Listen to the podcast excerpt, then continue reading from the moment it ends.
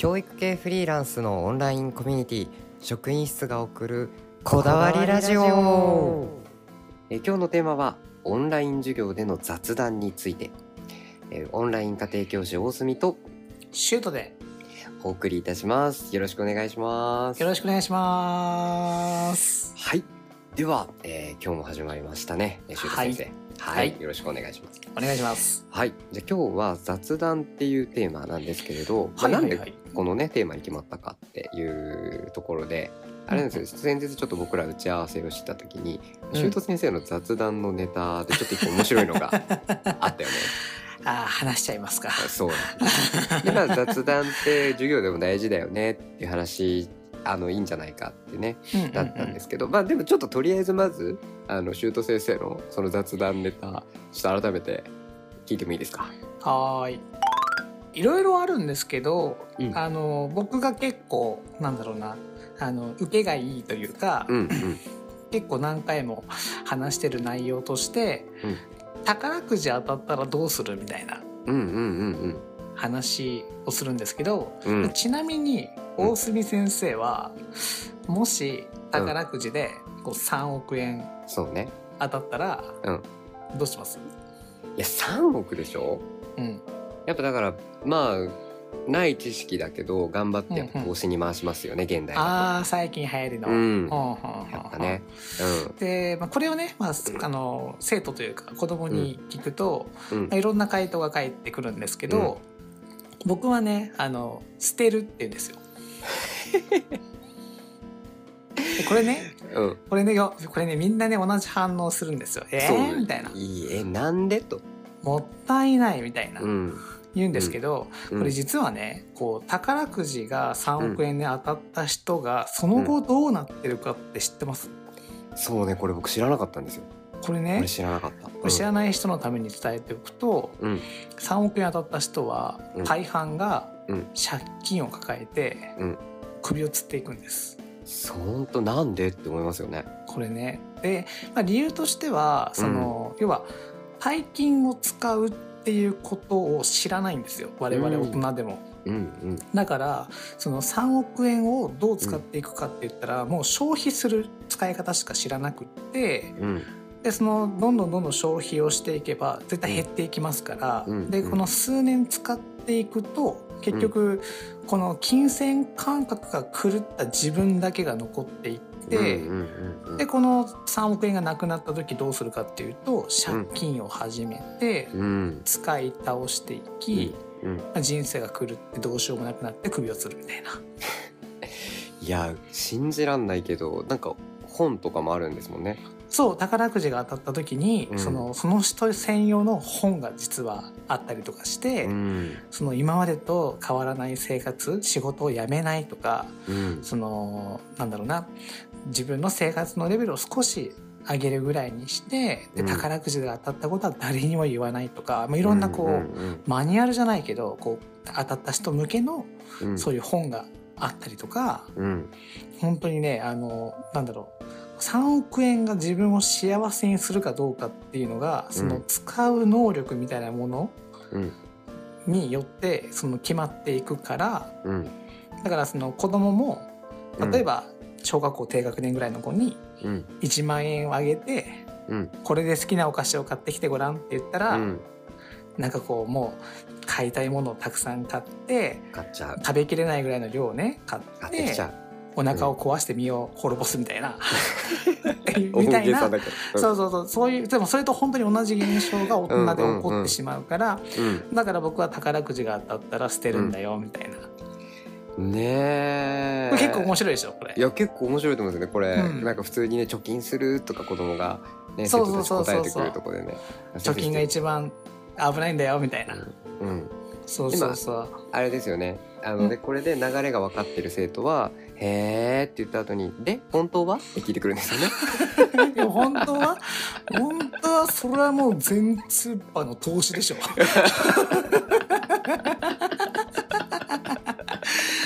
そら僕だって人間だからね、そら捨てるとかできないでしょとかって言ってだから僕はもともとね宝くじで買わないんだよみたいな話で募集はしてじゃあ授業戻るよみたいなね、うん、そんなちょっとこう生徒が興味を引くような、うん、ちょっと変わった一風変わった雑談みたいなものを、こう心がけてるというか。そう。いやいい、うん、いい話だなとこれね思いましてね。そうそうそう。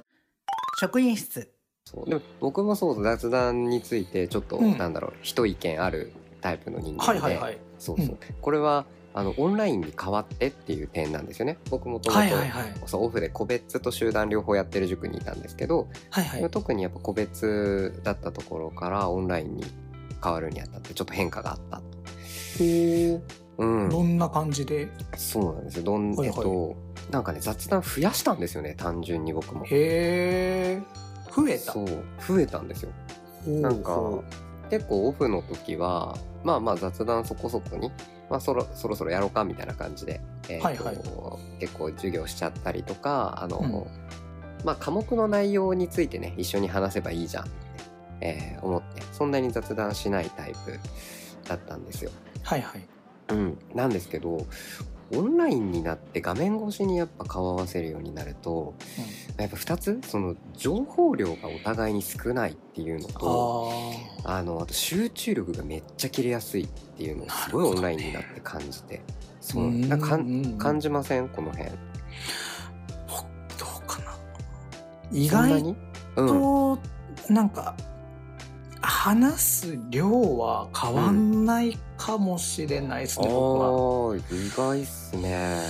逆にその、うん、ちょっとなんだろう話す量っていうよりかは、うんうん、集団の時に話していたその内容と個別に切り替わったことによる、うん、なんか雑談の質というか、内容のちょっとこう変化があって。った気がしますね。えー、なるほどなるほど、うん、あでもちょっとわかるかもしれない。なんかどんな風に変わったとか言葉になります？例えばなんかさっきの宝くじの話って、うん、こう集団に向けてできるじゃないですか。うんうんうんうん、聞いたらあの僕はこう、うん、僕はこうみたいな。うんうん。まあ、それはそれで自分の中で一個ある、まあ、もちろん個別でもね、できるんですけど、なんか1対1でコミュニケーション取りながら何回もこう往復しながらじゃないと成立しない雑談みたいな。趣味から始まる雑談とか、うん、それで集団だと一人一人聞いちゃうとねどうしても時間かかっちゃうから、なかなかできない雑談っていうのもあったんですけど、そういうのができるようになったかなっていうのが、うん、うん、変化かな。あ確かに確かに、うん、それは個別のなんかちょっといいとこですよね。そうですね。なんか多分僕がなんかそれに加えてなのかな。なんか個別の時は結構喋らない個別の指導って先生が喋らない方がいい授業であるみたいな、はいはい、そういうのあったりするじゃないですか。まあ、聞き上手であれっていう、ね、そうそうそうそういうことですね、はいはいはい、なんか生徒のこう自発自主性をどれだけ促せるかみたいな、うんうんうん。でまあ、もちろんそれは手を抜いてるとかではなくってちゃんと、あの生徒のことはよく見てるし、あの必要なタイミングで必要な声をかける。まあ、そのどれだけこう自分が発する言葉を精錬するかみたいな、まあ、ちょっとかっこつけて言うと。そういうわかります。わ、かります。そうそういうこだわり方をしてたんですけど、オフの時には。はいはいはい、でもオンラインになって同じこだわり方してこう生徒がやってるのを観察メインでやっていこうとするとまあ、何が起こるかっていうと、沈黙が起こるんですよね。はいはいはい、でこのオフの時にはなんか沈黙をいい感じに共有してた気がするんですよ。なんかそれによってこう今はやる時だよみたいな。で結構な、はい。はい、長くても耐えれる。その沈黙が5分10分15分続いても結構お互いに有意義な時間を過ごせる気がしたんですけど、うんうんうん、オンラインになるとそういうなんか独特の空気の共有がそう全然できなくて沈黙の難しさね。そうなんですよ。ああわかるなわかります？なんか沈黙がただの沈黙なんですよね。わかる。めちゃくちゃわかる。そう。なんか 生徒はどっか見ちゃうしなんかもう、はいはいはい、なんかお互いにちょっと不安になってきちゃうみたいな。えいいの？今これ黙ってて。はいはいはい。でなんかすごくこうなんか授業でこう一つの何かを共有するっていうのがすごく難しいなって感じて、うんうんうん、でやっぱ結果喋る量増やしたんですよね。なるほどね。うん。だから増えたんですね。そう、なんか多分喋ることじゃないと、お互いの何かを共有ができない。で、今は逆にこう自分も喋るし、生徒にも喋ってもらうようにすることで、なんかその勉強をただ教える習うの関係じゃない、うんうんうん、ものを共有できてる気がしてるんですよ。うん。そうだからこそ雑談ってこうすごい大事だなって改めてオンラインだって思ってるんですよね。雑談の難しさみたいなものもやっぱりあそうです。ある。あるじゃないですか。そのどのタイミングでやるのかとか、うん、どういう話例えば授業に関係ある話をするとか、全くない話で持ちかけるのかとか、そうな難しさがありますよね。ね。うん、で特に難しいのがやっぱあれですよね。あの喋るの苦手な子。そうね。まあ、難しいですね。どうします、うん、どうします？うん、なんか僕のね、うん、これまたイメージっていうか僕の言葉になるかもしれないですけど、うん、結構僕の感覚的には、うん、こうボクシングみたいな、うん、こう相手とのこの間合いというか距離感みたいなものって生徒一人一人違うじゃないですか。ボクシング？ちょっとう、うん、僕今脳内変換が結構あのスパーキングみたいな感じになってるんですけど。殴り合わないから。オンラインで殴り合えないし。そうね。画面で殴るオフラインでも殴り合わないから、ね、そうね。違う違う違う違う。あのー、そういうことじゃなくて、はい、すみません、はい、あのねあのー、ほら例えばさっき言ったみたいに、こう、うん、全然喋らない子っていうのは、うん、こう間合いが遠いんですよ、ああうんうんうん、そう。でめちゃめちゃ喋る子もいるじゃないですか、それはこう間合いが近すぎるから今度逆にちょっと突き放してあげなきゃいけないかったりとかね。要はこう喋りすぎて授業の主導権を生徒にが握ってしまうみたいな、雑談ばっかりになって全然授業進まずに終わっちゃうとかね、これあるあるだと思うんですけど、とか全然喋らなくてからこっちから詰め寄っ、うん、間合いを詰めてこう懐に入っていくような動きをしなきゃいけなかったりとか、うんうん、あとは雑談とか、まあ、雑談じゃなくて授業の時のそうなんですけど、うん、ではいろんなこうなんだろう手を持ってないと、うん、やっぱストレートばっかり打っても全然響かなかったりとか、うんうんうん、確かにね。確かにね。そう。ジャブも持たなきゃいけないし、うん、ボディばっか狙ってもね。そうそうねボディばっか狙ってもなかなかその効かない子もいたりするし、うんうんじゃあそのちょっと会話にフックというか少し、うん、なんだろうなこうあのインパクトを持たせるためにフック打ったり、はいはいはい、ここだっていう一撃なアッパー打ったりみたいな、うんうん、結構そういう今ジャブ打つのかストレート打つのかみたいなのを考えるのは多分ボクシング的な、ああなるほどね。そう、うん、距離の取り方と手の打ち方と、うんそんなこと考えながらじゃあどの雑談を振り込んでいくのかみたいな、っていうのを考えてやってるかな。あうん、なるほど。でもそれ分かるかもしれないです。僕もなんであれですよね。結局そのジャブ最初はあんまり雑談しないんですよね僕、はいはい、はい、あんましないから。多分間合い間合い取るんですよね、うんうんうん、あんまりしないで結構普通になんだろう、まあ、僕自身多分逆に生徒だったらなんか最初から雑談でグイグイ来る先生ってちょっと多分苦手。ちょっと引きますね。まあ人に人によると思うんですけど人によると思うんですけど、そうそうそう。でも僕多分逆に生徒だったらちょっと苦手だから最初はあのシンプルに授業をしてなんか授業の教科を通して交流するみたいなのを結構意識してるんですけど。でちょっと慣れてきたなって思ったらまあ、イエス・ノーで答えれる質問、うんうん、ね、ぐらいから始めてクローズドクエスチョンっていうんですかね。から始めて、うんうんうん、ジャブですよねそうですね。で何が好き、うんうん、何が好きみたいな。これは知ってる？これは知らない？みたいな。感じから始めてであれですね。もうだいぶ喋ってくれるようになったりとかお互いコミュニケーション取れてきたらもうなんか最近どう？みたいな超漠然とした質問とかに変えていくっていう感じでもうこの辺はもう何なんでしょうね。もうストレートどころじゃないですよね。なんかもう。ボディープレス的な感じですよもう丸だけ。みたいな「はい何喋る?」みたいな「はいどうぞ」お前のターンだぞみたいな。そうそうそうそう逆にパンチ打たせるとかね。そうそうそうそう。相手にね。こいこいっつってそうね。シュート先生だってつまんない雑談許さないですもんね。そうですね。あの結構厳しいかもしれないですね。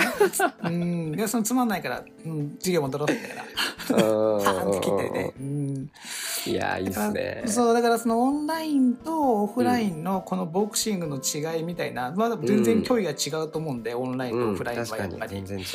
まあ、ここはまだその、うん2年ね以上経ってますけどまだ練習中かなっていう、そうですね。まだまだ僕もいい空気感作れる気がしてますね、オンラインでも。そうですね。まだまだこういう、もっとこうかなああかなってやっぱ考えながらまだやってるところはあるんで、そうですうんねまあ、そこも結構楽しくやってるかなオンライうんン家庭教師。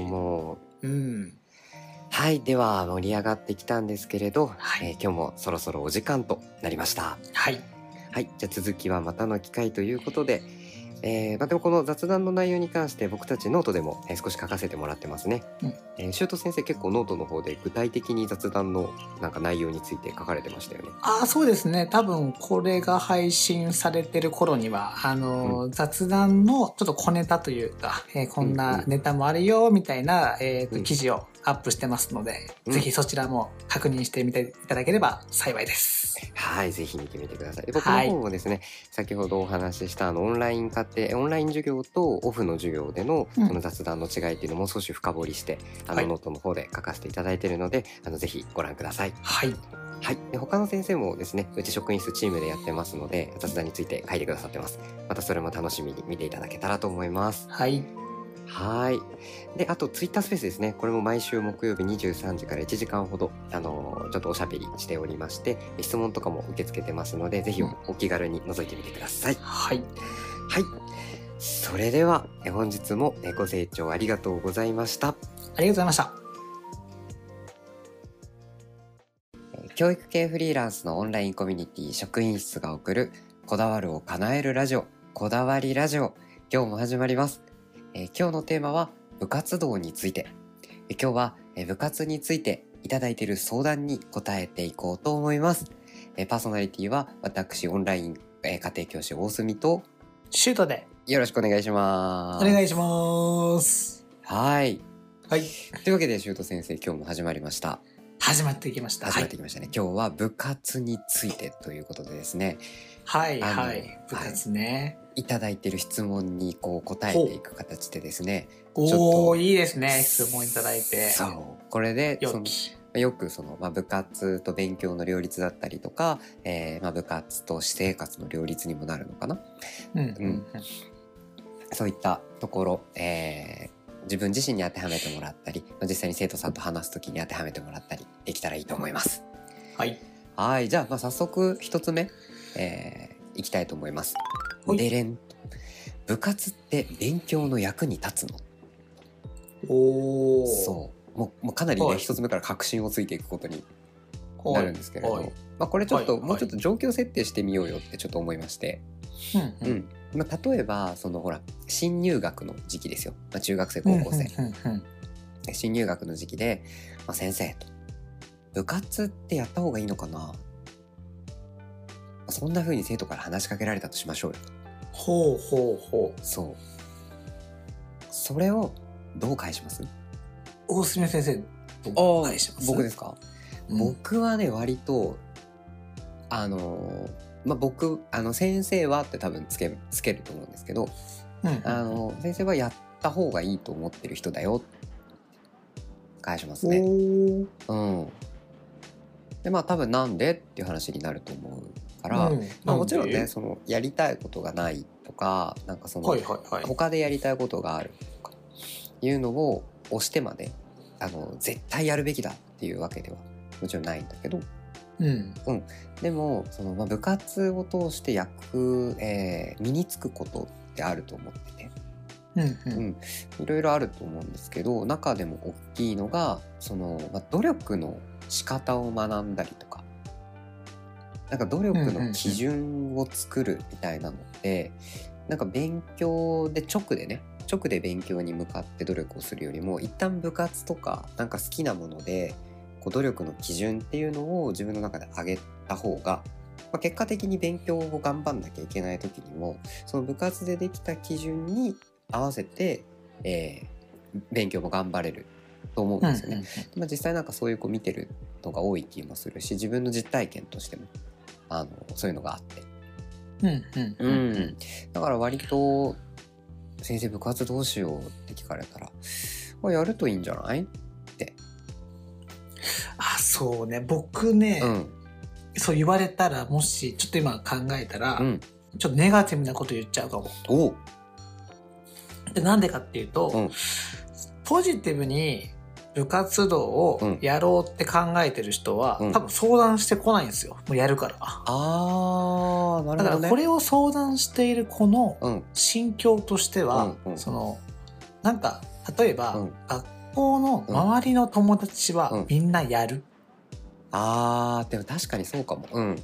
中で自分だけやらないから、やった方がいいのかな。あ確かに。不安になってたりとか、あとは親とか、うん、まあ兄弟とかがやった方がいいよとか、部活はやってやなんかやりなさい的な、ちょっとこう圧力みたいなものを感じている中で、うん、え本当にやった方がいいのかな？って、もしそういう心境で聞かれてるんなら、うん、そのネガティブ予想されるネガティブが許容できるかどうかっていうすごく大事だと思うんで、うん、僕は自分の経験として結構部活動は本当にそんな感じで僕自身も始めて、うん、ちょっとネガティブな思い出というか、経験があるんで、うん、例えば何部に入るのって、うん、そうね、例えばスポーツだったら、それなかなかねそのうまくいかないと、レギュラーとかなれないし、ずっと日の目を見ることなく、そのただただそのなんだろうな辛い、時間を過ごすことになるかもしれないよ。とか、はい。はいうん、あとは一回入っちゃうとやめづらいよ。とか、あね。やめいつでもやめれるわけじゃないと思うよって人間関係もできてくるし、1年2年3年って長くなれば長くなるほど辛くなると思うから、そのまあ入るかどうかは別にして、まあ、まずはそのいくつか部活見てみて、でここなら入ってみてもいいかなってちょっと気になるところがあったら入ってみるぐらいにしないと、うん、本当にどこかに入らなきゃいけないっていう気持ちでいたら、うん、最悪本当に後悔することになるかもしれないから気をつけてねみたいな。うん。確かに。なんかそういう方向のアドバイスになるかもしれないな。うん、なんか、背中を押すじゃないかも。うん、ああでも確かにそういう子もいると思いますね。なんか、うん、聞いてくるっていう時になんかその僕結構想像してたのがやっぱりやりたいんだけど受験とかもやっぱりあるしあの、やってちゃんと両立できるのかなっていう不安を抱えるタイプを想像しちゃってたんですけど、でもなんか本当はやりたくないけどやらなきゃいけないのかなって思ってるタイプもきっといますよね。そうだね。だから、うん、例えば、なんかその中学、まあ、1年、2年、3年見てきた中で、うん、そのまま高校も駆け上がりで担当してみることになって、うん、もうそのことのことをよく知ってるなら、多分、もっと的確に言い切りのアドバイスができると思うんですね。あ確かに確かにやんなくていいんじゃないって言ったこともありますばい。そうですね。うんその知ってると、うん、いややめときなよみたいな。そうね。推薦狙うんでしょ、みたいな。いや、運動部はちょっとやめといた方がいいんじゃない？とか。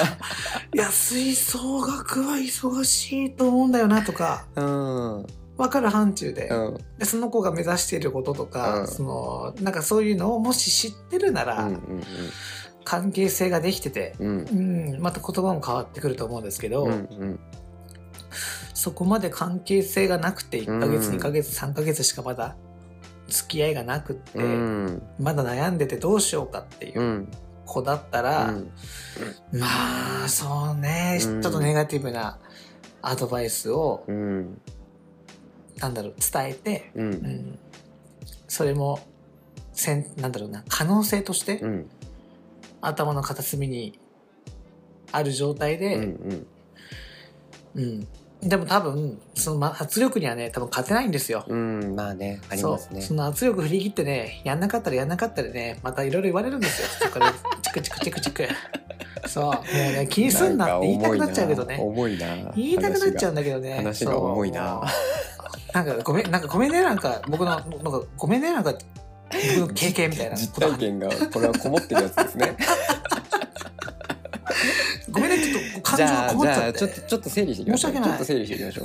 ちょっと整理していきましょう。であのそうどういうふうになんか整理していきたいかっていうと、うん。まあそういうふうに多分ね最初聞かれた時にはやったらいいんじゃないとか、まあ、こういうデメリットはあるよって話はできると思う。できそうですよね確かに。うん。でじゃあ実際例えばや部活で役に立つと思うことってあります？となんか役に立たないと思うことなんかちょっと整理してみようと思うんですけど例えば役に立つ。これ一般的にうん。なんか頭はいい子は、うん。その勉強も部活もできる的な、うんうんうん。では部活とかスポーツスポーツとか、はいはいなんかそういうものができ、いや上手になって、うん。そこに成長するノウハウがあって、はいはい。それを使えば勉強もできるようになっていくよ的な、うんそれは、うん。僕嫌いで。あれ？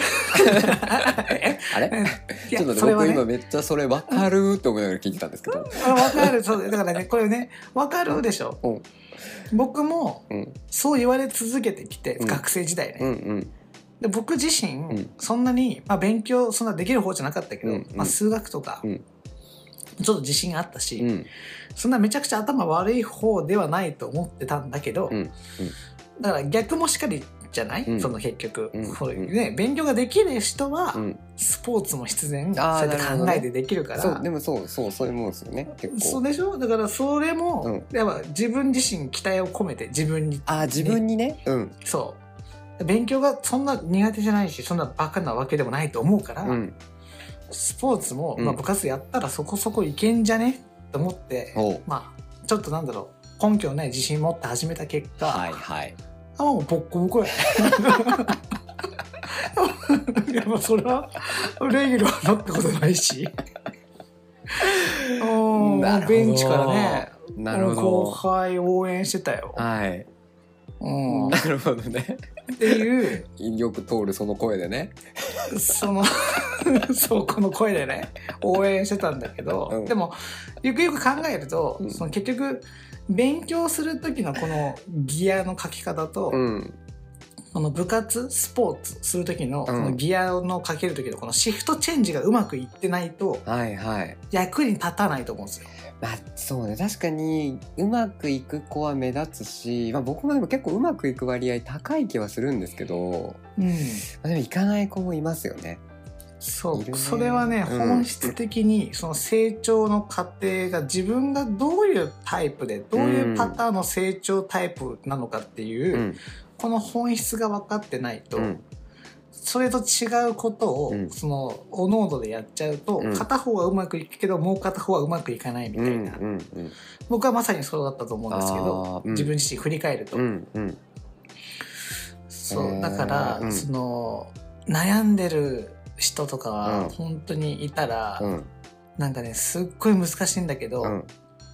すんごい深いとこ考えないと。その勉強の仕方とかの話になるとこですか？体。勉強の仕方もそうだし、うん。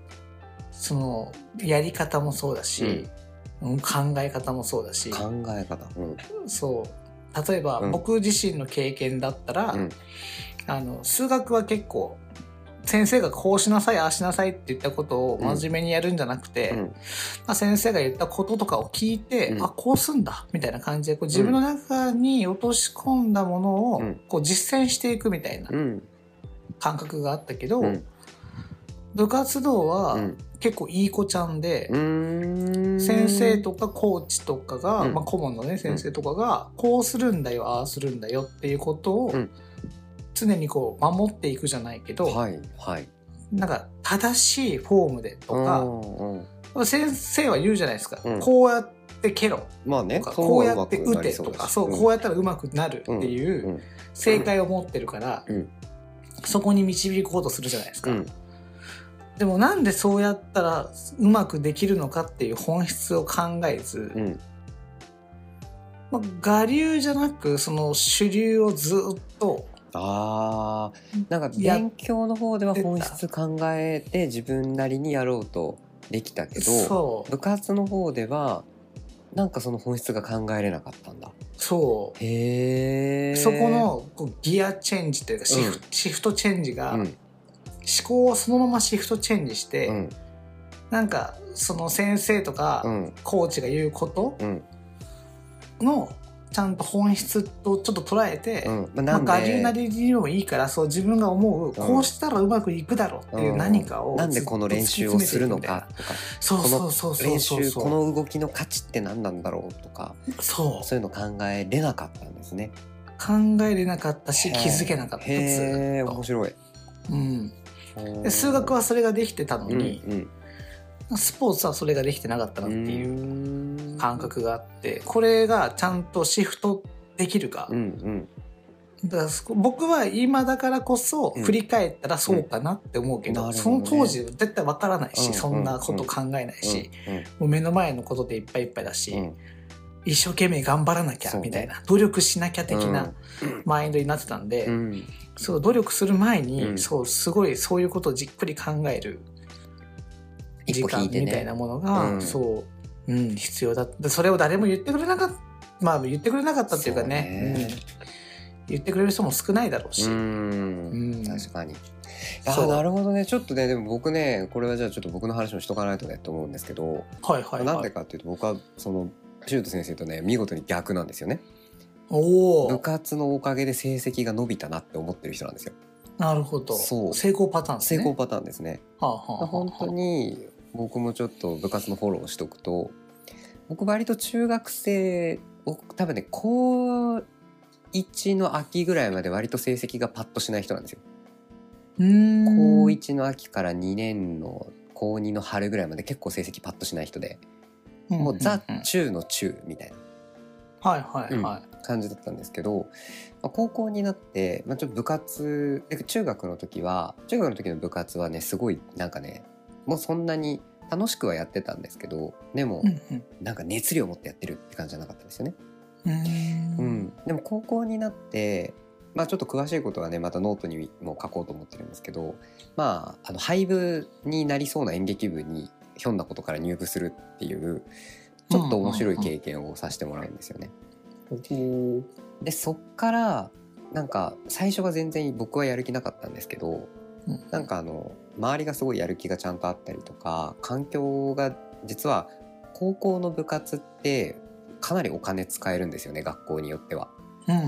でなんかその大学生とかになるともう自費でやると取れないようなホールとかで練習できたり公演できたりとかなんかそういう環境とかも割と揃ってたのもあってすごいのめり込めたんですよ。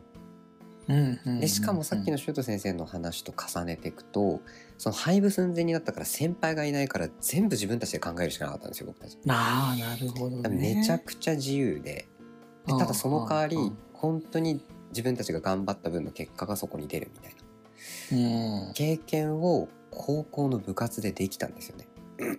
それはいい。そう。いいね。うんあまあそんなねなんか01考えるみたいな経験を高校の部活でやるっていうことはなかなかないと思うんですけど、でもそれにしてもなんか熱量みたいなのはやっぱすごくそこで変わったなって思ってて自分の中で。あ努力ってこうやるんだみたいな。なんか意識して身につけたわけじゃないですけどでも本当その部活のことに四六時中向き合うみたいなこととかを初めてしたのがその部活きっかけだったから。なるほどね。でそのまんまなんでその熱量がなんかじゃああいるテスト前とかはこうまあ普段からある程度こう勉強やっとかないとやっぱやばいなっていうのも出てきたしテスト前もテスト前でじゃあ部活が休みになったらその分熱量勉強に向けてみたいなことができたから、なんか単純に部活で培ったそのメンタルとかあの熱量みたいなやつは勉強に役に立ったなって僕は思ってるんですよ。いいなうん。